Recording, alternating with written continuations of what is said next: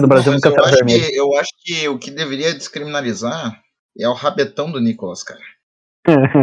Não, É um isso daí crime, pra sempre cara. será um É patrimônio crime nacional. você ter tudo isso só pra você. É verdade.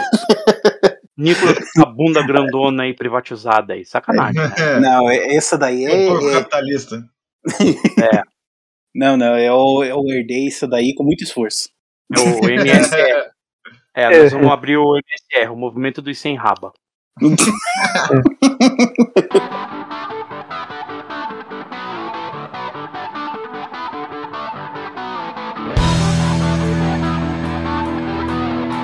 É isso mesmo, senhoras e senhores. Estamos começando mais um episódio desse programa hoje com Lore Caos, né? O programa que a gente colhe uma pauta e esgurma sobre, com todas as nossas fontes tiradas exatamente do nosso rabo ou mente, né? No caso do Ricardo, é, eu prefiro não saber da onde.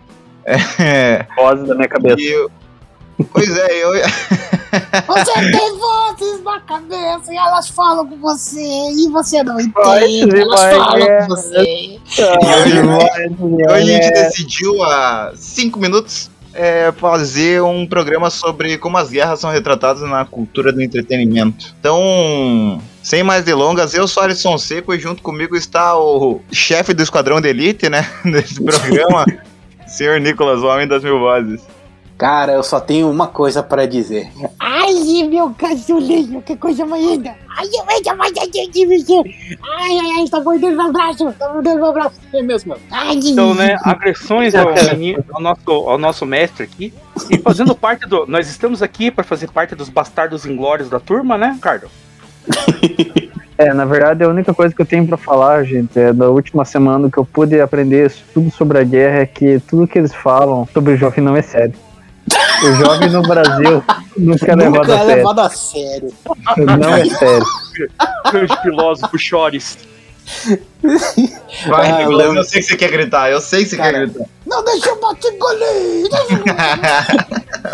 Não, cara, mas uma coisa que eu nunca vou esquecer que o Chores falou fazer uma vez pra um carinha lá é, cara, é, pô, me vê cinquentão no mais barato aí, fechou, maluco? Pô, achei que era coloca dezão no macaco, mas tudo bem. Não, Outra é só coisa uma esquina, é, eu queria 20 no corpo. passar, eu queria passar uma reflexão também para os mais jovens, cara. Uma vez eu tive uma conversa com a minha orientadora e essa conversa ela mudou a minha vida. Nossa, cara, nem consigo falar. Ela Não chegou, consegue, ela né? chegou, ela Consegue. chegou para mim e disse Derin down, down, down, Derin down, down, Derin down, down, down. E isso mudou a minha vida, gente. Acho que podia mudar de vocês também. Ah, eu lembro o dia que você respondeu aê, aê, aê, aê, e, e, e, e, o. Ô, o Elton só fica em silêncio, tamanha bobagem que a gente tá falando. Não, Não, não, eu tô, é, tentando, eu tô estava pensando, tô pensando. Cara, cara, pra você ter pensando. noção, no, no meio do hip hop, quando os caras escutam uma frase de efeito, cara, os caras nem sempre aplaudem, não gritam. Os caras, eles tentam de- é, esmiuçar tudo aquilo que eles ouviram pra depois ter uma opinião, cara. É, é E profundo, o que, que isso tem a ver com o que a gente tava falando? absolutamente nada. Ah, não, eu- essa foi só uma curiosidade aleatória. Ah, tá bom, então, obrigado pela sua contribuição. Absolutamente A eloquência, a eloquência é ótima, cara. Posso dizer que você. Ah, Eu só digo que mais louco que isso É jovem casulinho aqui, ó. Tisgo. Ai, meu Deus do céu. Coisa mais baba. Não, não. Cachorro aí é foda, hein? É. Mas é isso aí, senhoras e ai. senhores. Então hoje a gente uniu aqui pra falar um pouquinho sobre como as guerras são retratadas na cultura do entretenimento no geral, né? O, o intuito era só falar sobre basicamente jogos, mas eu acho que a gente provavelmente vai adentrar em outras partes, tipo quadrinhos, filmes, séries, Não, não, não. Ah, Porra. não, imagina, a gente o não vai ambiente, fami- o ambiente familiar que o pai transforma, né? Ah, O Nicolas já é bordão do Nicolas. Não, cara, isso Daí- daí é, são. São é, pais mágicos, né? Que eles conseguem transformar dois litros de cachaça em duas horas de violência doméstica. Justamente. Então, É, fora que os pais de Ó. família têm uma prática agora que é muito vista no Brasil, né? Que é o truco valendo toba, né? Isso se tornou um perigo nacional. Na verdade, isso daí é o que tá mantendo a família brasileira unida. Na verdade, é o, famo é o famoso cachetão das oito. Cachetão das oito. Então, com essa aí, eu acho que dá pra gente começar essa parada, né? Já chega lá, ah, bati aqui a minha trinca, de outro fala, ah, mas tá faltando o gato aqui, ó. Pô, na pimba. Toma na cara. Pô, na olhota. Caralho. É, nessas horas. É nessas horas dá uma tristeza, né? Ou uma felicidade, depende. Aí. Desconfie de tudo. Não duvide de nada. Lore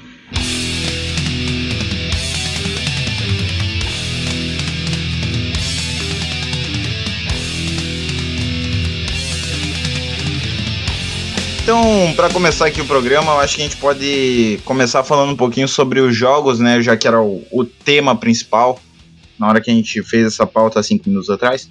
É, eu não Os posso. ouvintes acham que a gente faz ah, os roteiros tudo em cima da hora e a verdade é que a gente faz mesmo. É, basicamente isso. Não, isso. E vocês estão, vocês estão omitindo. A questão é que nos jogos, depois da década de 90, principalmente depois de 1998 ou 99, não lembro quando que o Resgate do Ryan foi lançado, virou meio que uma temática padrão fazer jogos mais cinematográficos com histórias, né? Até então a gente tinha só aqueles joguinhos de guerra é, estilo 2D ou 2.5D. Então a tecnologia não ajudava. Então depois do PlayStation 1 veio o Medal of Honor, que inclusive o, o primeiro teve direção do Steven Spielberg, né? Spielberg. É, é. E daí isso levou uma revolução, né, no, no estilo de jogos. Depois disso já veio Call of Duty, Battlefield e tem mais algum grande hoje em dia? Cara, de Tem- guerra. Não, Acho que você hoje em tem. dia. Se você levar É, a Eu parte da guerra pra Battlefield fantasia. 5. Não, mas se É que você eu tô- pegar. E pensando que o que, eu- que eu mais jogo é guerras, Segunda Guerra e Vietnã, né? Então são jogos assim. Com certeza o Elton e o Ricardo tem mais, mais escopo para falar disso, principalmente o Ricardo, que é campeão intercontinental aí de Halo. Campeão intercontinental de Halo. É isso aí. E- É, o jeito que a- a- as É um guerras são mundial. colocadas dentro dos jogos, principalmente. Claro, a gente coloca no, nos jogos hoje em dia uh, sempre um americano ou um soviético contra um, né, o- o- os nazistas ou os japoneses, mas é, é muito carregado desse patriotismo, né? E nos últimos anos eu tenho visto, principalmente em jogos da Gaijin, por exemplo, que é o Enlisted, War Thunder e tudo mais, que você consegue jogar com o outro lado. Só que Uhum. sem parecer ser um cuzão, é simplesmente um campo de batalha. Ah, não, claro. Você pode. Battlefield mesmo você podia jogar com, com, com o eixo, né? O lance é que. O lance assim, é que você jogava com o eixo como parte de missão. Porque você tinha uma história e você tinha que seguir aquele, aquele fluxo da história pra você entender o que estava acontecendo. Mas jogos assim, cara, de guerra, você tem estratégia. Você tem a, uma franquia que é hum, Comandos, que é uma franquia de estratégia. Nossa. Comandos você tem, eu acho que até o 4. Você tem os filhotes do Comandos, né? Que são jogos como Partisans.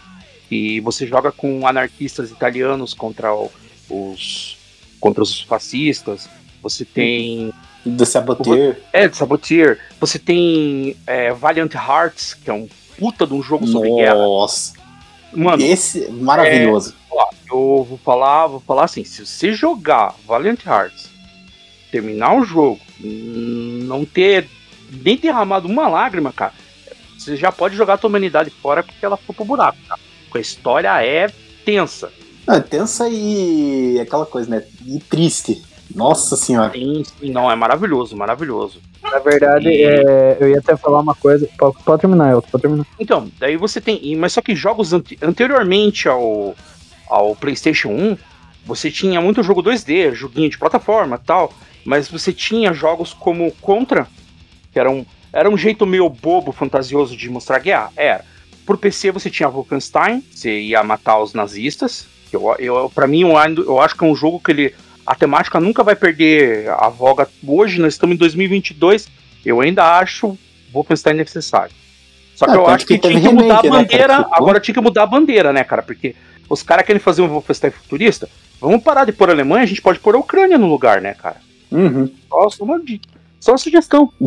mas, mas veras à parte, tipo, muitos jogos de, de tiro e estratégia que pegam essa parte de guerra. Além Hum. disso, você tem. Você tem agora, né? No caso, como o você falou, né, do depois do soldado do o resgate do soldado Ryan, você tem jogos como o Medal of Honor, o Battlefield, que conta várias coisas, o Call of Duty, tem aquela narrativa, sempre é o vilão é soviético, o vilão é iraquiano, Uhum. o herói é americano. Não, é até engraçado você falar essa fita, porque assim, no, que muito disso daí é, é aquela coisa que o Tom Clancy tinha, né? de que ah, o inimigo é sempre o outro, mas quem É. ia armar os caras lá era tipo CIA. É, Ah, não, é, essas coisas assim, é. Nossa.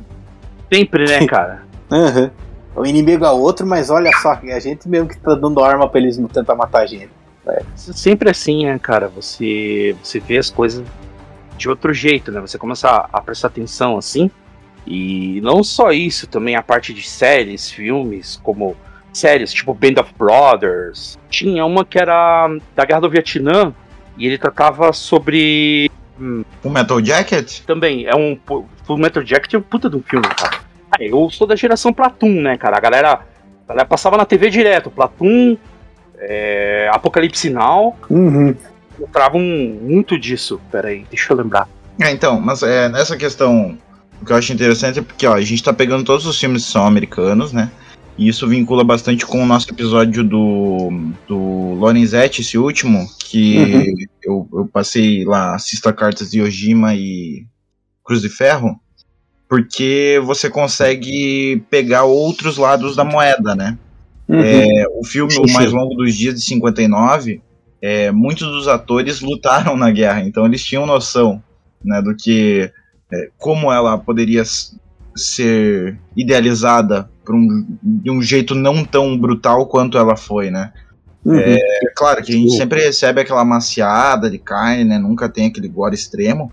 Mas, por exemplo, os 30 primeiros minutos do, do Resgate do Soldado Ryan, até hoje, eles são icônicos pelo fato de que os próprios veteranos, eles falavam, não, isso aqui tá muito igual o que foi a Praia do Marra, tá ligado? Então, depois disso, todos os jogos meio que se tornaram parte dessa seara de Resgate do Soldado Ryan, né? Mas é que faz parte da, faz parte da propaganda, né, cara? Você, se você for ver a propaganda americana, né, no caso, quando ela, ela, como ela trata, né, isso aí, eles vendem a ideia de que o pessoal que lutou lá, na, lá no front no dia D, naquela parte do, do lado lá, eles eram os, os foram eles que salvaram tudo. Tanto que, o- tanto que é verdade, cara, que eu, teve um. dia- foi dia 27 de janeiro.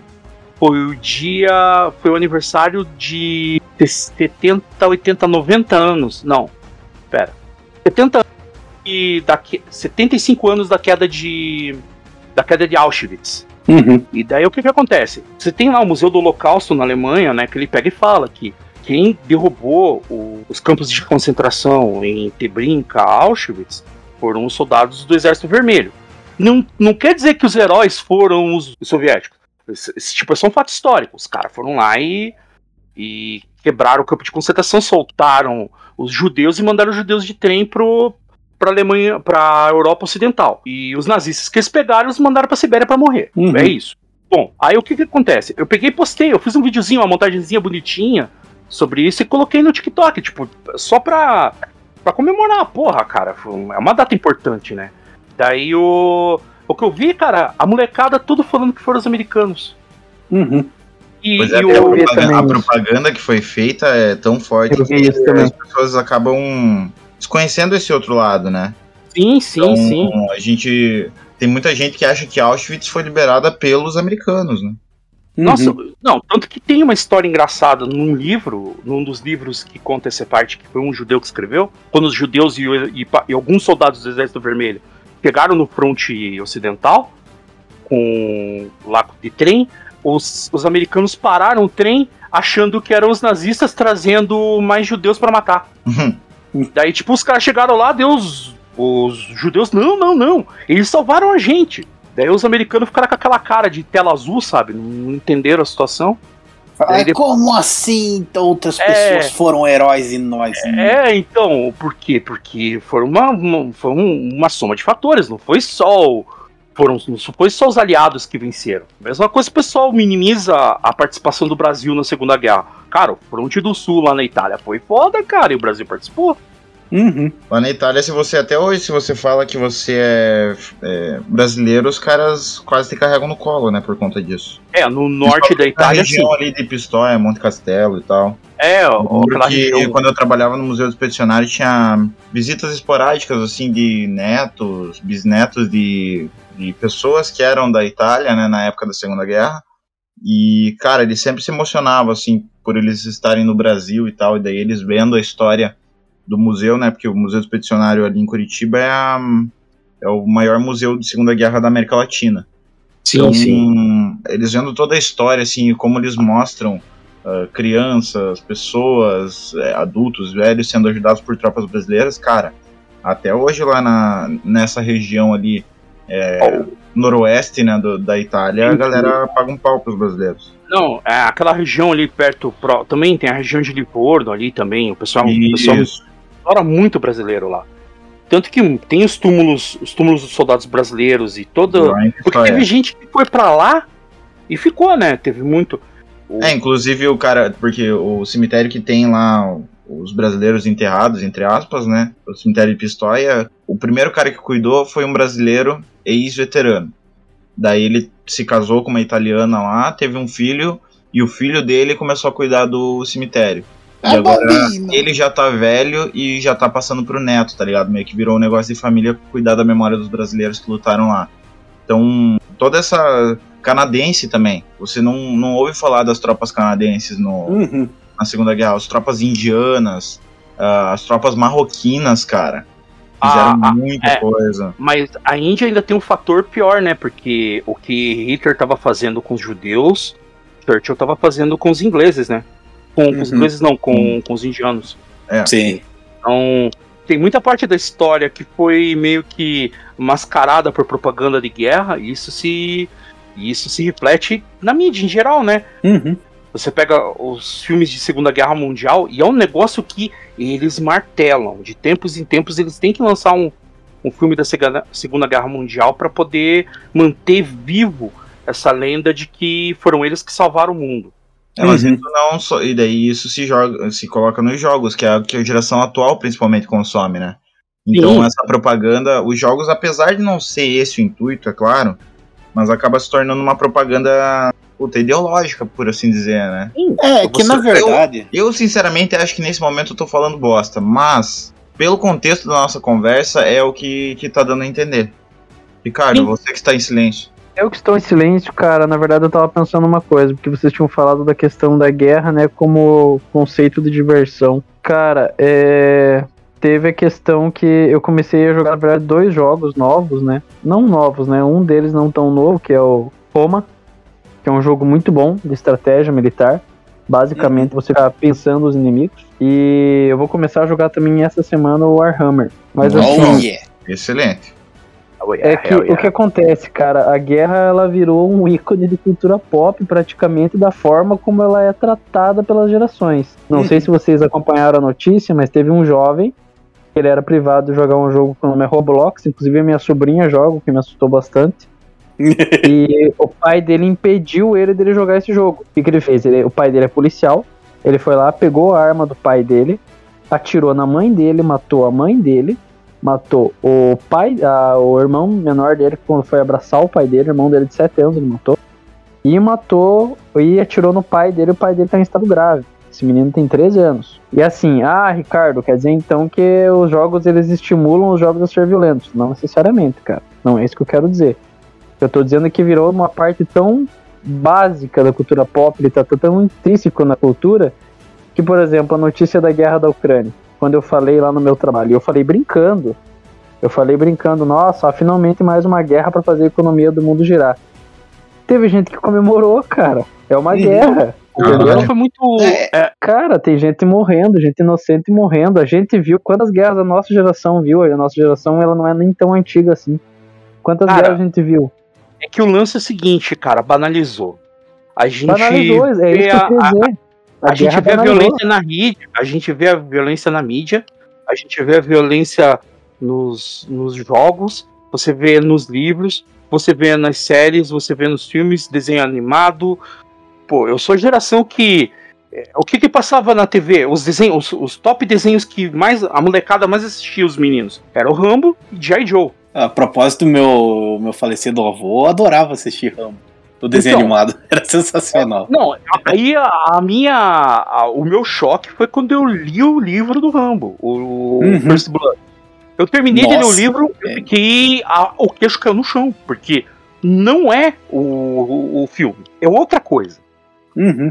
Lá É ele quase fala, um filme de terror, na verdade. É, não, é uma de história terror. de. É, é um- uma história de terror, porque é um cara que foi lutar pelo país dele sem entender o porquê, chegou lá, matou, morreu muitos amigos. Os poucos amigos que voltaram com ele, eles perdeu o contato. I E quando ele foi-! É, e quando ele foi procurar os amigos dele na, na- Ele já era um cara traumatizado da guerra, ele era um comando. A equipe dele era um comando, eram quatro, cinco caras que eles eram comandos. Eles eram caras que. é, eles faziam serviço fino, tipo Specnas. O cara, Uhum. o cara ele não vai lá pra matar todo mundo, o cara vai lá pra fazer uma, uma coisa ele tem que fazer aquilo, independente de quantas pessoas ele mata no processo, mas ele tem que fazer. E daí acontece toda aquela merda, ele toma a cidade. No filme ele não mata a gente, porque eles deram uma, eles deram uma liber... Claro que depois no Rambo 2, Rambo 3, daí que foi o, o, o roteiro Ah. saiu do cu do Stallone, né? Ah, não, daí Eu- foi pura propaganda, né? É, Assim, não, daí foi inegável. propaganda.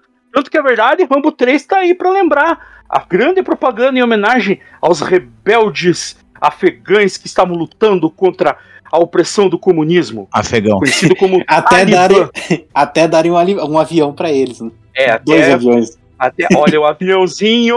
Então, a gente, a gente aqui, a gente aqui não trabalha com com, com, com pílula- dourar pílula, a gente fala a verdade. Então, mas é isso aí. O Rambo era uma era uma coisa na, na- no livro. O Tom Clancy é um cara que também tem um monte de jogo do cara que é incrível. As narrativas são fodas, porque ele escrevia, ele ele, ele entregava pra Software House a história pronta pro baseada no livro dele tipo Uhum. Splinter Cell, tudo. São jogos ótimos, eu, eu gosto. Só que eu já sou adulto, eu já sei passar o filtro de propaganda, da propaganda. E eu vou, eu vou dizer pra vocês, no futuro, daqui uns três, dois anos, no máximo, a gente vai ter os Estados Unidos produzindo propaganda, máquina de propaganda americana produzindo os heróis ucranianos. Uhum. Vocês não têm. Os heróis do Ah, vai, Azov, fácil. Stefan Bandeira, grande herói. Só que, por quê? Porque a, a molecada hoje em dia, como a, a informação é efêmera, ele não vai procurar pra entender quem é o cara, ou o que, que o cara tá fazendo, quem foi ele, ou do porquê, quem é o. Quem é a Svoboda, quem que é o Batalhão Azov, quem que é o Prav Sector, o que aconteceu no Euromaidan, vai saber. Porque a molecada hoje em dia quer saber de TikTok, mulher 2D e. é, Não, é E- que. Ah, mas Você de tá mulher- falando mal de mulher 2D pra mim? Não, brincadeira. Não, não falo mal, de mulher 2D, não, senão a, a minha acaba comigo, daí eu vou ficar triste. Não, a 2D, né? A 3D tá lá. Eu amo ela. É que o 2D já manda. Ô, Nikia, você é muito bobo. Bando de retardado que a gente é, né? Impressionante. A gente consegue. chegam pra gravar um vídeo, um podcast, e daí ficam com, com, com isso. É, culpa do Ricardo que a nossa maturidade chegou nesse nível. Enemy Spotted. É, Enemy Spotted, isso aí.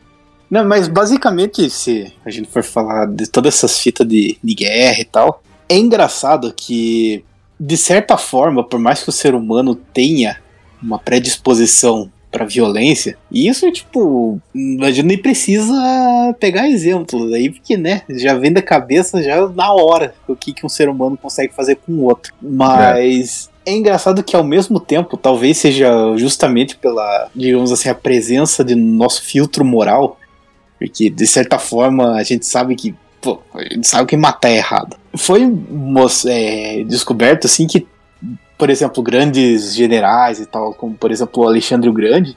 né? Olha só, um grande general. É! Porque o cara, ele tinha picos de violência. é, o cara era desequilibrado e, tipo, várias digamos assim, vários pontos que eram ditos da personalidade dele batem com alguém que tem transtorno pós-traumático. Então você vê que ao mesmo tempo em que nos é glamorizado um confronto, que é glamorizado, digamos assim, o extermínio de um adversário, o ser humano não foi feito pra matar o outro, sabe? Tipo, não... A gente faz porque, sei lá, pra mim a, a violência é inerente ao ser humano, mas isso daí já é uma conversa um pouco mais filosófica.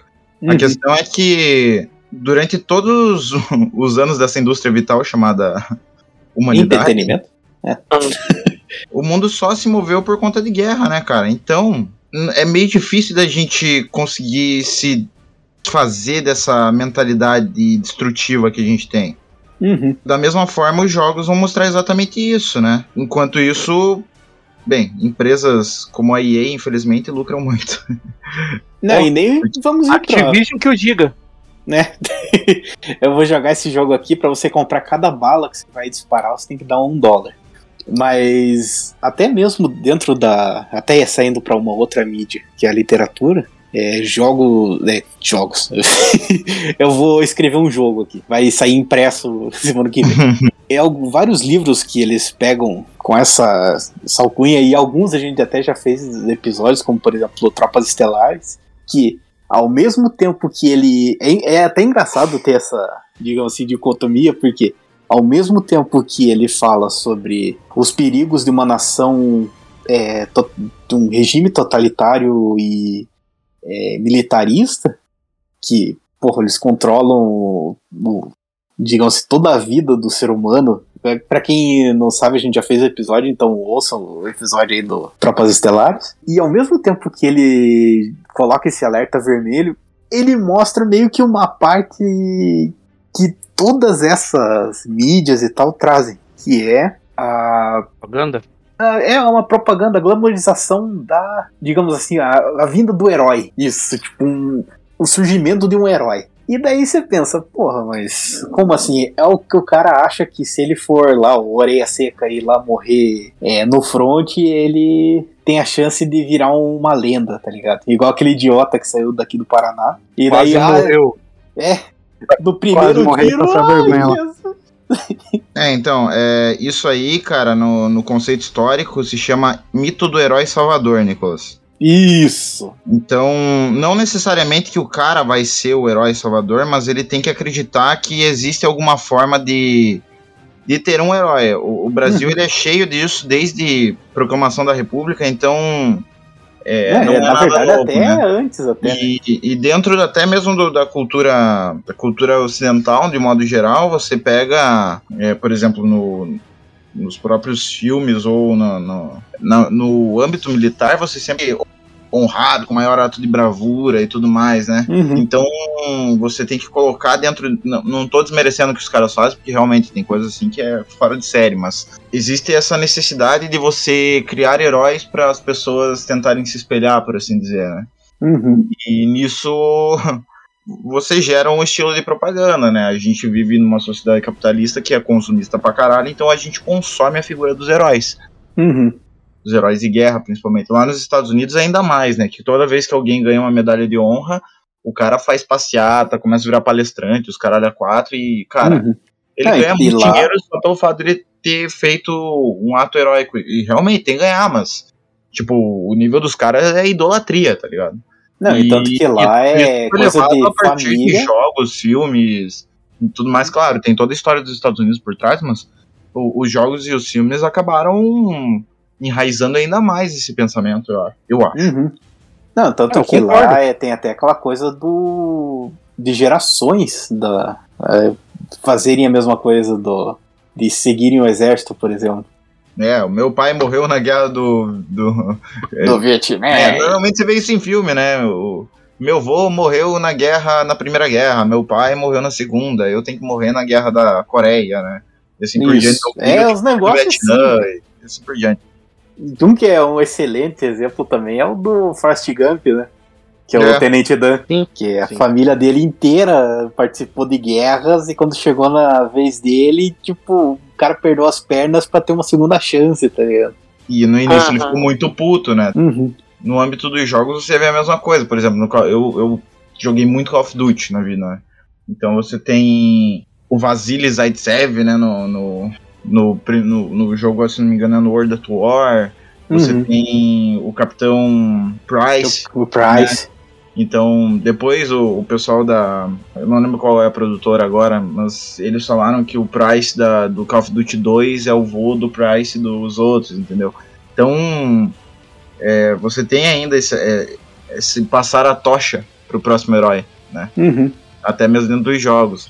E nos últimos anos, principalmente a saga do Call of Duty tem feito isso, né? Então um personagem se correlaciona com o do jogo anterior, ou de dois, três jogos atrás. Daí foi pro futurista e cagou com a franquia. Tudo bem. E agora, Ah, no- né? e agora nesse novo, inclusive, estão dizendo que tem mira holográfica em arma de Segunda Guerra Mundial, né? Então. Então, Tem dessa. não irei comentar. Lore Trash, meu irmão. Teu cu em perigo, meu pau em ação.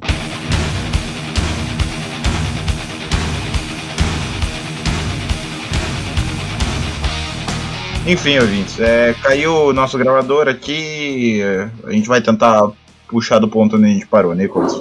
Continua. Ou, ou não, né? Mas apesar É, que gente já não, eu já não sei. tô Vamos, vamos puxar um back, cara. Porque assim. cara, se a gente for pensar em toda essa fita da, da guerra, da guerra, A guerra. de, de que ela tem essa propaganda, essa glamorização por, por parte da, da mídia no geral, né? Porque a gente, até pensa bastante em fita dos Estados Unidos, mas, pô, outros países também fazem essas paradas de guerra, só que de uma maneira diferente.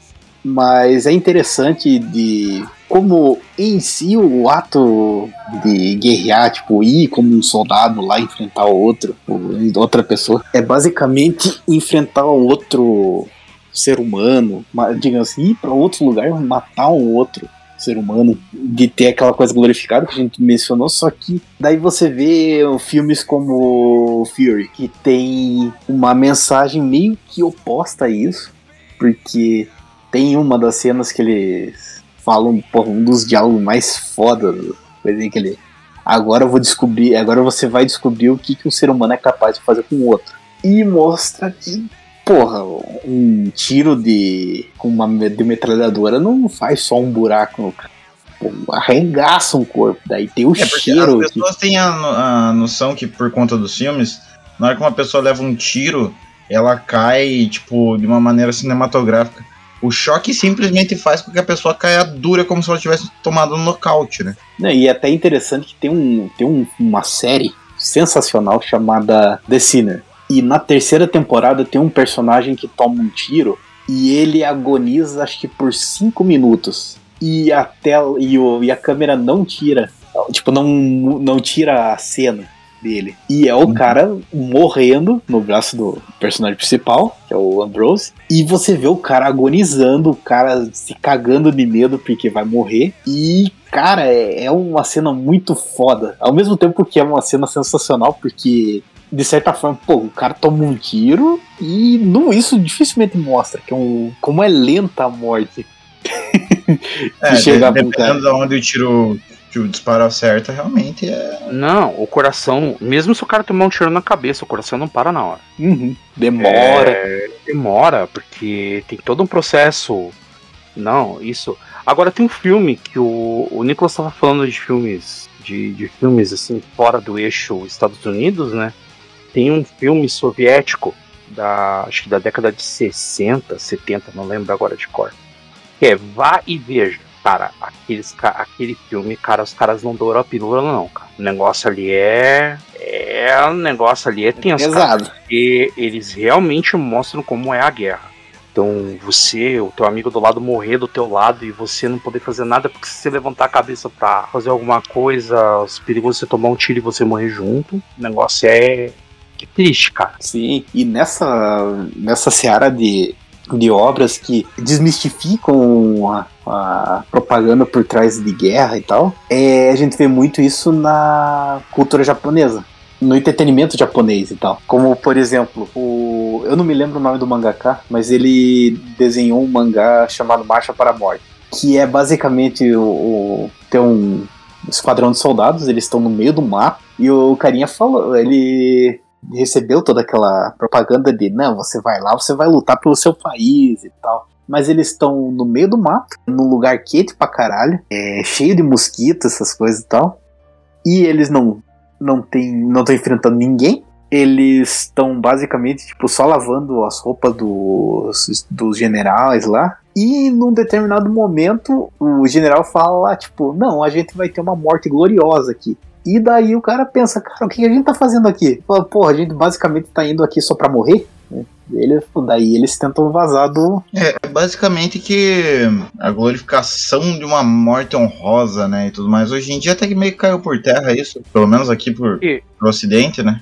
Não, Mas- até porque. Até porque no Ocidente, desde a era medieval, né, no caso, a guerra, a guerra aqui era muito mais. É, são, pessoas, são jovens matando outros jovens, porque um bando de velho que detém o poder não tem coragem de brigar, então bota eles pra se matar. Uhum. É rinha de, rinha de moleque. Os caras vão lá, quem bota mais moleque com arma e vê quem ganha. Então foi o que aconteceu na, na- na- todas as guerras pós pós iluminismo foi isso, né? É, foi basicamente. Na verdade, todas as anteriores também, né? Ah, mas naquela as anteriores, às vezes, o Pica das Galáxias ia pro fronte de batalha também, né? Na- ah, Normalmente ele ia pra ficar lá atrás no fundo com uma bandeira do, do reino dele pra dizer que ele tava lá, né? É. Mas ele ir mesmo na, na- Tanto que um dos motivos de derrota normalmente era os caras capturar a bandeira, né? Uhum. Jogo de captura bandeira. Pior que é verdade, cara. Se, se, por exemplo, era muito comum você, você. Se você conhecia o terreno onde ia rolar a batalha, os caras botavam os caras mocados pra roubar a bandeira e sair correndo pro fronte do outro lado, cara. Por uma desonra pro rei, perder a bandeira. Que bosta, né? Imagina você perder uma guerra porque perdeu um pedaço de pano. Cara, a, gente só, a gente só não morreu um do teu exército. Só perdeu a bandeira. daí, Aí o rei da Inglaterra olha, como assim nós perdemos a bandeira? Não, é que o John foi cagar ali do lado ali, deixou a bandeira amarrada no cavalo, daí apareceu o cara aí da outra moita ali e levou. Soltando aquele barro. e a bandeira com aquele rastro de, de bike. né? Nossa, Ah, como que a gente saiu de um papo filosófico pra bosta? É impressionante, eu adoro esse programa. Não, aqui é tudo tem um- interligado. Quando, você, quando você tem o Nicolas no, no, no- no time, tudo vira bosta. Nossa. nossa, só isso que eu digo, nossa.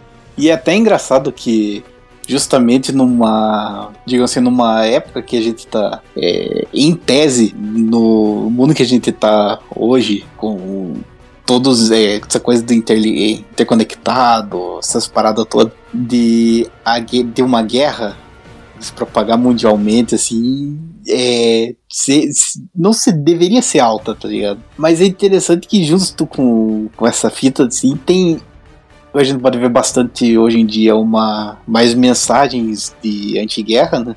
Que agora aparecem com mais frequência. Tanto que agora estão começando a, a mandar um monte de. Que, quebrando essa ideia de que, porra, a- a Ucrânia é coitadinha. Daí eles estão prendendo os Romani em praça pública para ser espancado. E Pra deixando os caras pra morrer na É. neve. Já, Uhum. já foi cigano, já foi negro, preto, né? Já foi o que mais? Ah, Então, preto indiano já foi primeiro. imposto, né? Pra ser É, humilhado. cigano. O gay já era perseguido desde o tempo do Euromaidan, só que a galera deu uma. Os liberal brasileiros, porque a esquerda brasileira ama uma vítima, né? Então, assim, não, mas. E, e, e as crianças e mulheres e não sei o quê. Estão tudo na Rússia já, fio. Teve corredor humanitário. O Azov atirava nos caras, mas os caras conseguiram fugir a maioria. Uhum. Aí vem pra mim, ah, vou deixar um disclaimer aqui.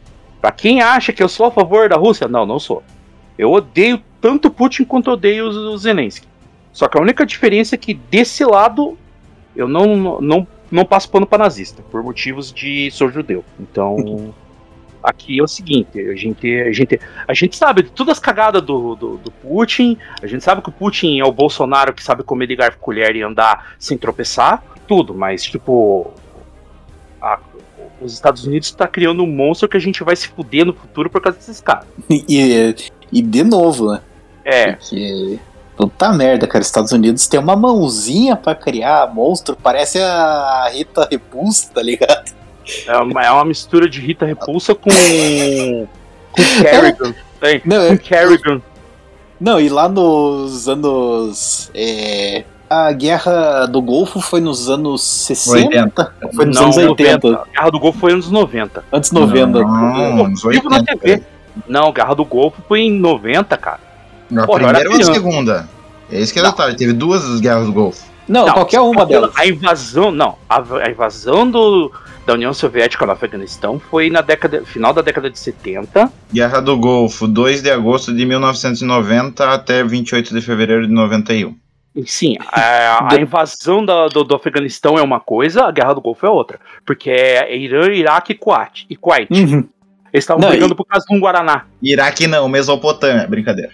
Não, e o que é sensacional, né? Nessa época, os Estados Unidos olhou aquela parte ali, pegou o bastão e jogou. Ah, cresça, monstro, cresça! E daí surgiu o Saddam Hussein, né? O, o vulgo açougueiro de Tarkrit, né?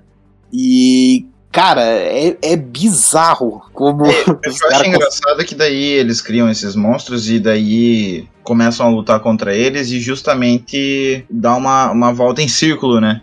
Uhum. Então, na questão de imagem, não, não o, o chute no cu, no caso.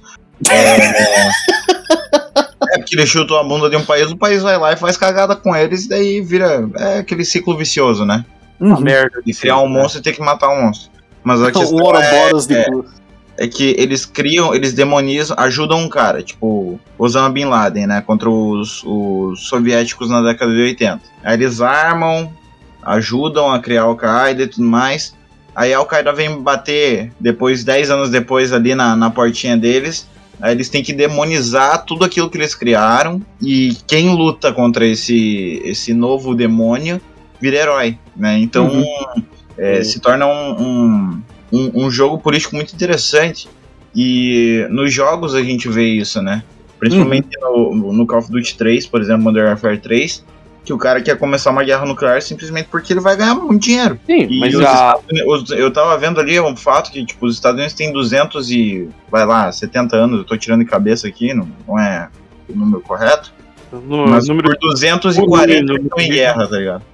Uhum. É, mas os Estados Unidos, a política americana ela é influenciada por, por guerra. Sempre foi. De- principalmente do século XX pra cá. O- os Estados Unidos se meteu praticamente todos os conflitos modernos de 1900 pra cá.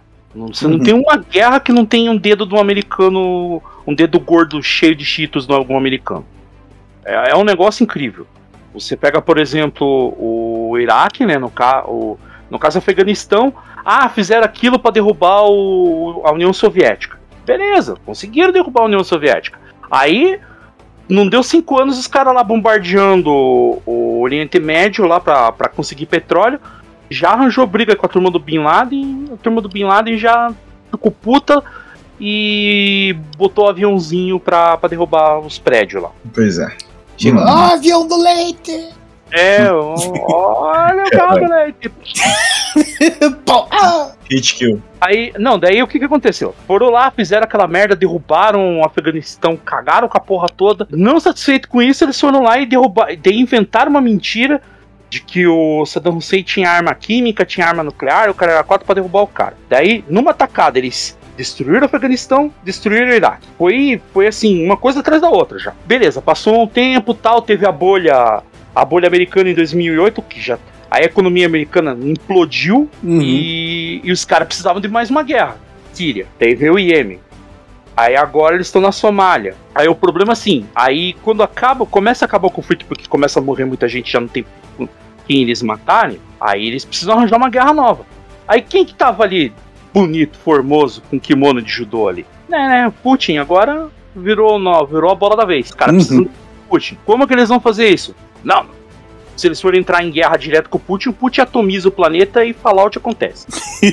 pois é. Então o que, que cara- os caras fizeram? Foram lá, 2000 e, lá por 2008, começaram a treinar uns malucos nazistas lá na Ucrânia. Daí por 2014 os caras já tinham treinado, enfiado um monte de arma no, na, no- no- nos caras. E daí eles deram um golpe de estado e derrubaram o presidente na época, fizeram um auê todo. Colocaram o Zelensky com a desculpa de que pelo fato de ele ser judeu, ele não, ele, não- o país não pode ser nazista. Né? Essa, os nossa, essa é a desculpa mais farrapada que, Ah, Os caras poderiam dar, tá ligado?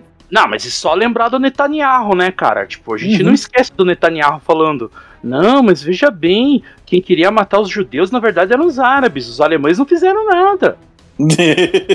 né? É, é- é aquele momento assim que o meu, meus antepassados começaram a gritar no túmulo, né? Filho da puta! Assim, a gente fugiu daquela merda daquela Europa pra não morrer! Você tá falando o quê? E a gente dá risada, né, cara? Porque não tem o que falar, né? Uhum. Foi a mesma desculpa. Daí botaram o Zelensky, o Zelensky foi lá, fez aquela bosta toda. Daí começou a banir é, 2014, comunismo, comunismo e socialismo começaram a virar crime na, na Ucrânia. Por isso, os caras estão.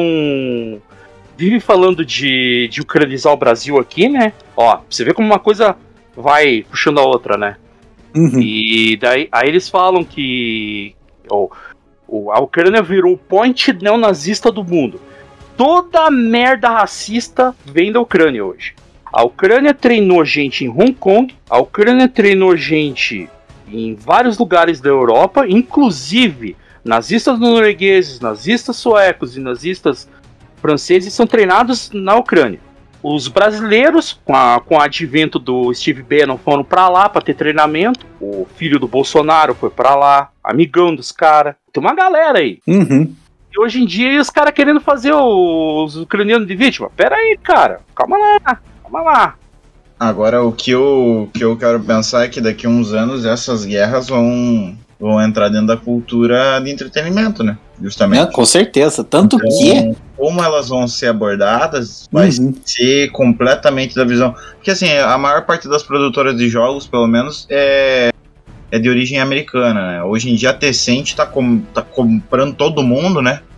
Porque Uhum. todo mundo, por causa de uma lei chinesa lá, é, só pode importar um produto se tiver uma parte chinesa dentro da empresa. Então a Tencent compra relativamente algumas partes de algumas produtoras. E nisso, cara, é, a maior parte das produtoras é de, de cunho americano, né? É, Uhum. Talvez com um pouco de visão chinesa e tal, mas no geral americano. Então, o jeito que vai ser formado isso, porque você tem que pensar que, digamos que tenha um jogo, provavelmente, que vai falar sobre guerra Rússia e Ucrânia, ou qualquer coisa que venha a vir a partir disso, eles têm que vender para o mercado chinês. Então, o, o modo como as guerras são tratadas, principalmente, você nunca vai ver num jogo alguma atrocidade chinesa, pelo menos, né? Talvez num Uhum. jogo indie, beleza?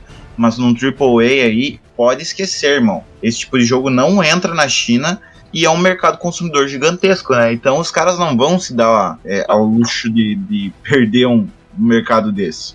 É é que a China tem uma, tem uma coisa na China que o, o Ocidente não, não pegou a mãe ainda. É, o chinês, assim, ele tem costume de pegar, por exemplo, o Call of Duty, eles pegam, eles veem o jogo, eles falam, o jogo é bom, é legal, tal, mecânica, tal, é, é divertido. Só que historicamente a gente não concorda com isso. Então o que, que eles fazem? Eles pirateiam e fazem a versão deles. Uhum. Basicamente. E, e eles fazem isso com tudo, tudo, tudo, tudo, tudo, tudo, tudo, tudo. O, o governo chinês, ele tem um. Eu vou falar assim, ele, ele, ele é uma mistura de psicótico e maluco com. Tá certo eles cuidarem com o que a criançada lá tá, tá consumindo. Porque senão vira ANCAP que nem aqui no Brasil. É. Um, um pouco eu dou razão pros caras. Mas só um pouco. Mas. Não, tá louco, cara? Os caras lá, eles beiram a paranoia, cara. O negócio assim assusta. A internet dos caras é totalmente monitorada. E a gente, a gente brinca muito com isso, mas a, a China, ela tá produzindo as coisas pra ela mesma, né? Ela vive num mundo à parte. Tanto que é verdade, cara, que se os Estados Unidos resolver propor sanção contra a China, a China caga pro mundo, cara. Vai continuar Uhum. fazendo ela mesma. É, E- com, com- relação a isso, não tem como fazer, porque sem a China o mundo para hoje em dia, né? Não, mas o, o Biden malucão coisa- lá tá. O mundo capitalista precisa. Ó, ó o, o Alisson comunistinha aqui. É, o mundo Saiu, capitalista precisa é, das desse- crianças chinesas trabalhando em fábricas para o pessoal poder comer coisas embaladas em plástico e brincar nos iPhonezinhos, né? É, Uhum. verdade. É, a economia mundial tá muito atrelada à China. É quase impossível É, fazer alguma coisa de- contra os caras. Não, agora tá saindo as fábricas de criança chinesa, agora tá virando as fábricas das crianças no Sri Lanka.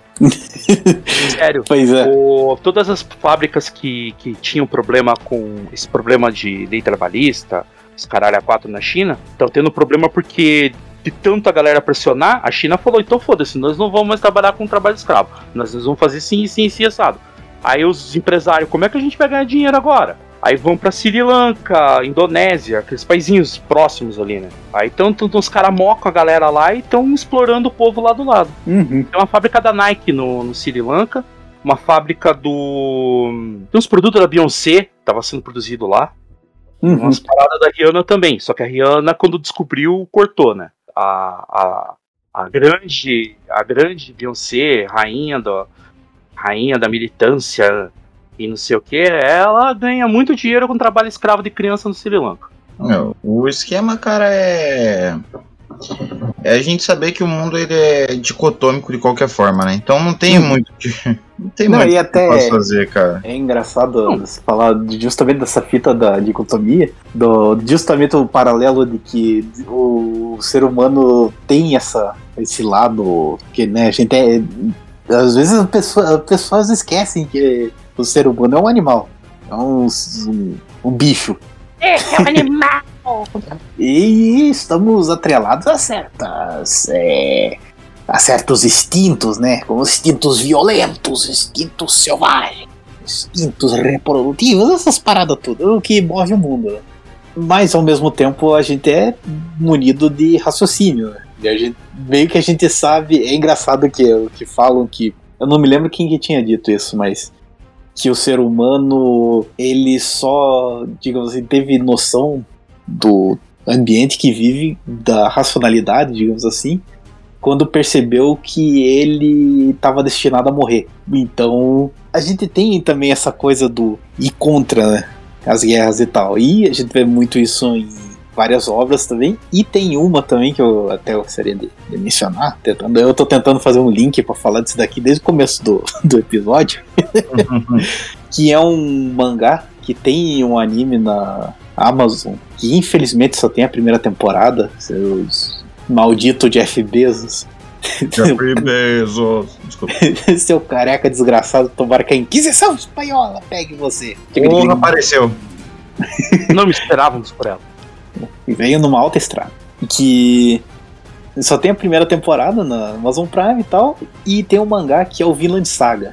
E o Vinland Saga, ele é, por mais que ele tenha muitas cenas de ação da hora, assim, ele tem uma mensagem anti-violência, tá ligado? Tipo, um negócio de é, falar sobre o- a paz mesmo. Que, porra, é sensacional, cara. Que tem o personagem, o, o Thors, que é o. Que, porra, ele era um guerreiro muito foda no passado e tal. E de repente ele largou tudo e foi se isolar num canto lá. Daí ele teve a família dele e tal, daí nasceu. Daí tem o personagem principal, que é filho dele, que é o Thorfinn. E eles estão indo. é, vivendo a vida deles lá e o, e o Thors, já toma esse spoiler aqui, ele é. Ele é morto e o Thorfinn ele jura vingança ao, ao algoz do pai dele. Só que antes de morrer, o Thor ele fala uma fita muito foda que é: um guerreiro de verdade não precisa de espada para vencer um, uma, um combate. O guerreiro de verdade vence a guerra sem, sem espada né, e tal. Um conheci negócio assim que ele fala. Conheci uma mina que queria fazer naqueles dias, ele, ela falou pra mim, olha, um guerreiro não ganha guerra sem sangrar a espada. Eu fiquei bem assim. eu sei que não tem nada a ver com o assunto, mas isso me lembrou Não, eu só digo uma coisa, cara, Parmalat. não faz sentido, mas tem gente que sabe o que significa, mas enfim. Eu não, não, não, não, não. Não, não, nem- Eu, por que, que eu sei, cara? Droga. Eu, eu te odeio. Mas é bacana que tem essa fita que o Thor, quando ele, ele solta essa frase, o Thorfinn ele vai descobrir bem lá pra frente, quando ele já tá um jovem mancebo, já mais velho, deles evitarem a guerra, de, de evitar matar outras pessoas, guerreiros e tal, essa, essa fita toda que o, o Thor ele tinha como mote, né, tinha como estilo de vida, e em comparação dele tinha um outro personagem que é importante na história que é o Canute. E o Canute ele é, ele é tido como o rei covarde, se não me engano, alguma coisa assim que eles falam. Ele é tipo abomina a violência porque ele foi cristianizado e todas essas paradas. Que daí também outra fita bacana que eles mencionam no, no mangá que é a- sobre a culpa cristã, que, porra, é sensacional como eles abordam isso no mangá. E o Canute, ele tem essa coisa do. é, ele detesta a paz e tal, só que quando ele se torna o rei pra continuar, pra poder é, fazer as paradas dele lá e tal, pra acabar com as guerras e. Mas ao mesmo tempo em que o Canute ele tem essa, essa coisa dele de tentar deter a, a- acabar com as guerras, as fitas todas ali entre eles, ele é o que mais é, se faz do artifício da violência no meio. E isso é muito foda, cara. Isso é interessante porque você pega as guerras da idade medieval e tal, que a gente tem aquela visão do cavaleiro dourado, arturiano, né? Uhum. E, mano, todo mundo que estuda o mínimo de história sabe que os caras eram sujo, porco, nojento, porra, cruel pra caralho. Então a gente, inclusive, é, muitos quadros que você vê da idade média, as mulheres são tratadas com uma puta testona, tá ligado? Uhum. Porque o que acontecia? Elas usavam um véu que ia a partir da metade da cabeça, então elas raspavam o início da cabeça. Isso era coisa, era moda na época, tá ligado? É, invenção de garfo e faca só a partir do, do, do século XIV, cara. Século XII veio o garfo e século XIV veio a faca pra comer junto com o garfo, entendeu? Uhum.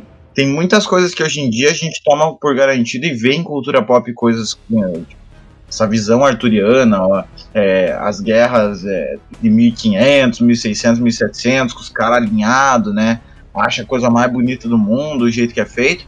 Mas, cara, era tudo envolto em merda, sangue e crueldade, né? Então, Uhum. toda essa visão que a gente tem de guerra hoje em dia, ela foi romantizada a tal ponto que as únicas pessoas que podem vir assim e falar, não, a guerra é, é- é cruel, é foda, e você realmente sente o peso dela, são os sobreviventes dela, né? Uhum. E, é- e normalmente é do lado que ganhou, né? Ah, com exceção do Vietnã, né, que, tipo, os sobreviventes, é, eles falam, nossa, mas matava mesmo e foda-se. Uhum. Mas você percebe a, a, a carga emocional que a guerra trouxe, né? E o jeito que ela é mostrada no, no- como entretenimento, é, basicamente para ganhar dinheiro, né? Você perde muito da essência do que ela é, que é um ambiente cruel, hostil e que qualquer coisa vai querer te matar. Uhum. E sem contar que em meio à guerra, da questão de moral vai pro lixo, né? É matar ou ser morto. A gente tá vendo isso muito bem na Ucrânia, né? A questão de aquela romantização da guerra e tudo mais, daí você pega vídeos é, de como tá sendo feita a coisa lá, cara. Uhum. É meio complicado você já. Porque tem, tem as- os psicopatas, né? Igual eu tenho amigos meus que gostam de ver gente morrendo. Então eles assistem o Siriatube da vida e, cara, é, é um bagulho que, tipo, você não consegue entender como que o ser humano chegou naquele ponto.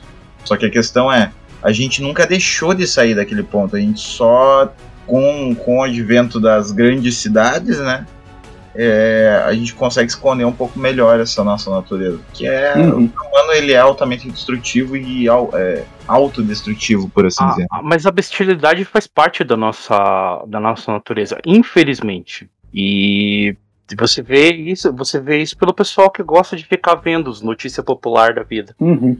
Tipo, a galera parece que tem prazer em ver o outro morrendo. Cara, ah, tem uma palavra em alemão pra, pra esse tipo de sentimento, que é o Schadenfreude. Né? Você gosta de ver os caras se poder. Uhum. Não tem como você dizer, não, não quero, não, não é assim que funciona. Cara, infelizmente é assim que funciona, cara. É, é só ver o que a gente faz com o nosso amigo, o Ricardo. É, ele pode verdade, tomar no cara. cu porque a internet dele caiu. É, Verdade. ele é roubado. Na verdade, não, cara. Nós temos certeza, eu do- valendo um real e uma coca quente, que o Ricardo ele deve estar apanhando da Marina. Provavelmente. A propósito, Marina, um beijo. Bem, dado que o Nicolas mandou uma dessa, acho que tá na hora de terminar. Tem alguém que quer fazer alguma consideração final aqui do trio? Cara, eu gostaria assim de, de é, na verdade fazer uma recomendação de um podcast que é o Kitsune da semana e mais especificamente de um episódio chamado Matadouro 5 que ele é, fala sobre o livro Matadouro 5 que é um, um dos grandes livros assim sobre digamos assim, a, ser anti-guerra. Porque ele, o autor, eu esqueci o nome do autor, eu- que eu não li ainda. Mas, tipo, pelo que eu vi das resenhas e tal, é aquela coisa, eu não li, mas eu vou dar meus palpites aqui. Ah, o Bolsonaro faz bastante disso, então a gente tá bastante poético pra fazer isso. É, eu, eu já tô qualificado pra ser presidente. eu só, Oi. só que a diferença é que eu consigo cagar. Mas enfim. Ele tem aquela coisa do, do personagem principal, né? Do, do livro, ele ser um, um sobrevivente do massacre de. Ah, eu esqueci o nome, que foi um bombardeio que rolou na Segunda Guerra Mundial, que eles dizimaram uma cidade alemã que era tido como uma joia da Europa, era alguma coisa assim que eles Não, falavam. não é uma cidade alemã, é uma cidade austríaca, cara, Isso, austríaca, isso. era Prada. Não, não é Prado. Eu não É. me lembro o nome da cidade, assim, mas tipo, Era a joia, era joia da Europa. é que deles falavam que é basicamente o, o, o autor ele participou desse confronto, ele viu essa cidade ser Prada não. Praga, perdão, Praga.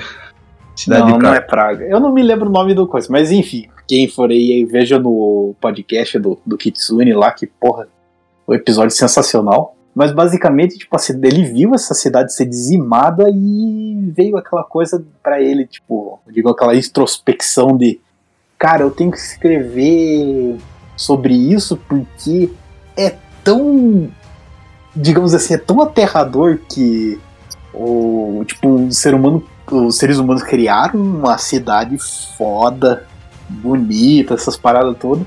E em questão de tipo uma hora de confronto, ela foi é, varrida da história, tá ligado? E daí ele escreveu esse livro justamente falando sobre esse. Tipo, ele tem essa coisa de querer contar sobre esse massacre, só que é mais sobre, digamos assim, o personagem tentar viver, voltar a vida dele no, no- depois de ter visto essa coisa tão tenebrosa, tá ligado? É, mas é um baita livro, hein? Uma recomendação aí que eu faço. Mesmo eu não tendo lido. Eu, eu vou indicar, já que a gente tá falando de guerra e cultura pop, eu vou indicar dois quadrinhos. O Mouse Sim, esse é essencial. É essencial. Você, ouvinte que tem filho, bota teu filho pra ler isso aí. Vai transformar ele num ser humano. Por favor. E Persepolis. Sim. E é o Nossa. outro. E ele conta direitinho como o Irã saiu de um estado lá, uma democracia, pra uma ditadura teocrática. Tem dedo dos Estados Unidos na história. Uhum. Pra surpresa de zero pessoas. E- então eu acredito que esses dois quadrinhos, cara, é muito importante pra você entender o peso da guerra. E não, a guerra não é somente sair dando tiro achando que vai sair três dias depois você vai dar respawn. Só Jesus tem esse poder, cara. Ah, isso é uma coisa, agora que você falou, é, isso é uma e coisa. pense que é só. É, antes do, Ah, é, e só é, mencionando que Jesus só conseguiu fazer isso porque foi evento de temporada, né? Que foi a Páscoa. É, tá bom. Mas esse negócio do respawn também é uma coisa que amortece bastante, né? Na questão do Uhum. jogo de guerra. Então, porra, Tira o peso. a minha é, tira bastante peso. Então, não é querendo ser é, jogador da velha guarda, mas, por exemplo, no Contra, que era um jogo de ficha a, a priori, né? É, acabou as fichas, já era, filho. Né? Então, Uhum. tinha um número muito limitado de vidas. Ó, É, no- na vida Metal real, eu acho, que, eu acho que só tem uma, né? Ouvi dizer. Ouvi dizer que se tomar um tiro na cara, provavelmente não tem respawn. Diz a lenda que a gente, a gente logou nesse servidor e ele é hardcore, né? Ele só tem. Você só Já tem tá o life da tá tua no barra e acabou. Inflação, não dá pra comprar casa. É. Tô com depressão aí. Ah, tô com a inflação. ué. Mas então, senhoras e senhores, é, dito tudo que dissemos, esgurmamos, fugimos bastante do tema pra depois voltar, então é tudo uma questão de narrativa. Até me embolei pra falar, blá, blá, né? Não, e o que é sensacional, naquele. Todo dia uma briga aqui no Twitter, lá, eu esqueci o nome da página. Todo dia brigas. É todo dia brigas. tá lá rolando mó quebra-pau no vídeo, daí lá, lá embaixo, deu o cara com um vinho num terno e um. É, uma cartola chega aí o contexto. Hum. Como se tivesse contexto dos caras saindo do braço, tá ligado? É, o único vídeo desse, dessa página que tem. com- Ah, normalmente, os vídeos que tem contexto é, é racista apanhando. Ou mulher, ou homem que bate em mulher, né? São, são É, que, que normalmente sempre é, é aí que tem o contexto. Pra evitar entender errado. Uhum. E eu adoro por causa disso, porque eu dou muita risada com essas bosta. Muito boa essa parte. Mas, senhoras e senhores, pra gente finalizar o episódio, a gente tem que escolher nossa música de encerramento em homenagem ao tema e hoje ficou a cargo do Elton.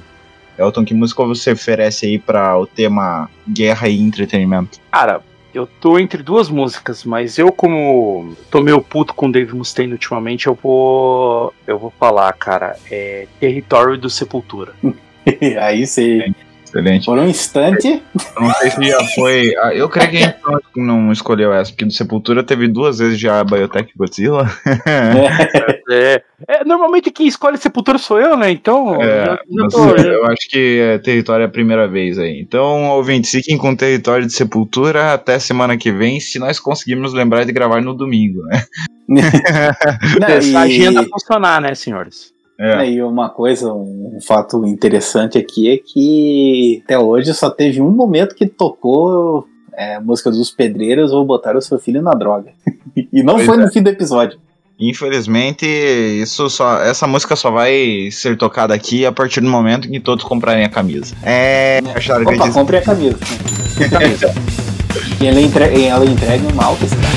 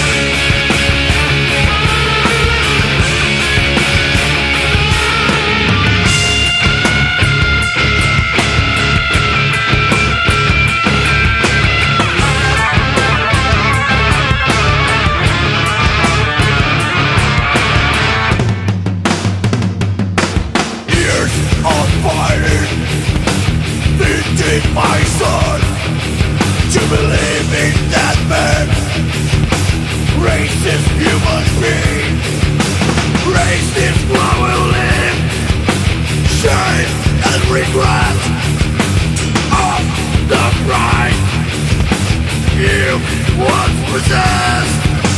One ordinary daughter.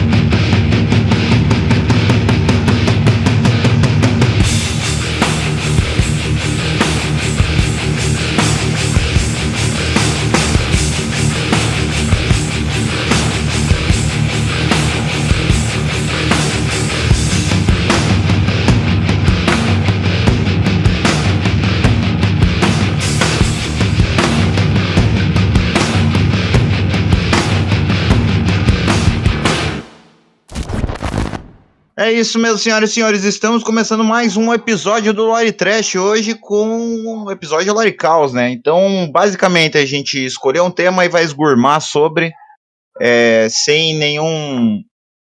Meus cachorros estão latindo e dá pra escutar? Não, não, não. Lá embaixo, cara, latindo, mas não dá pra escutar, não. Filhos da Não, puta. O, o cara. Ó, mas aquele cara engatilhando a arma atrás de você, eu ouvi, cara. Vamos dar uma Só um olhada aí. Vamos então? Vou, Deixa eu começar de novo essa bosta. Então começa de novo, então. Começa, aí. Então eu vou começar, hein? começa lá, então. Combate. Né, Pino? Ai, que coisinha mais comprido. Ai, de É um viado, né? Coisa Então vou lá. linda. Ai, sim. Ah, pode ir. Hum. Se Deus quiser, agora não cai mais. Vai, vai. É, que- é Vai. que nem a piada do último episódio, né, cara? É, eu tô em uma relação abusiva com o Craig. Ele tá me traindo, esse filho da puta. Então, no relacionamento tóxico com a gente, eu vou te contar, hein?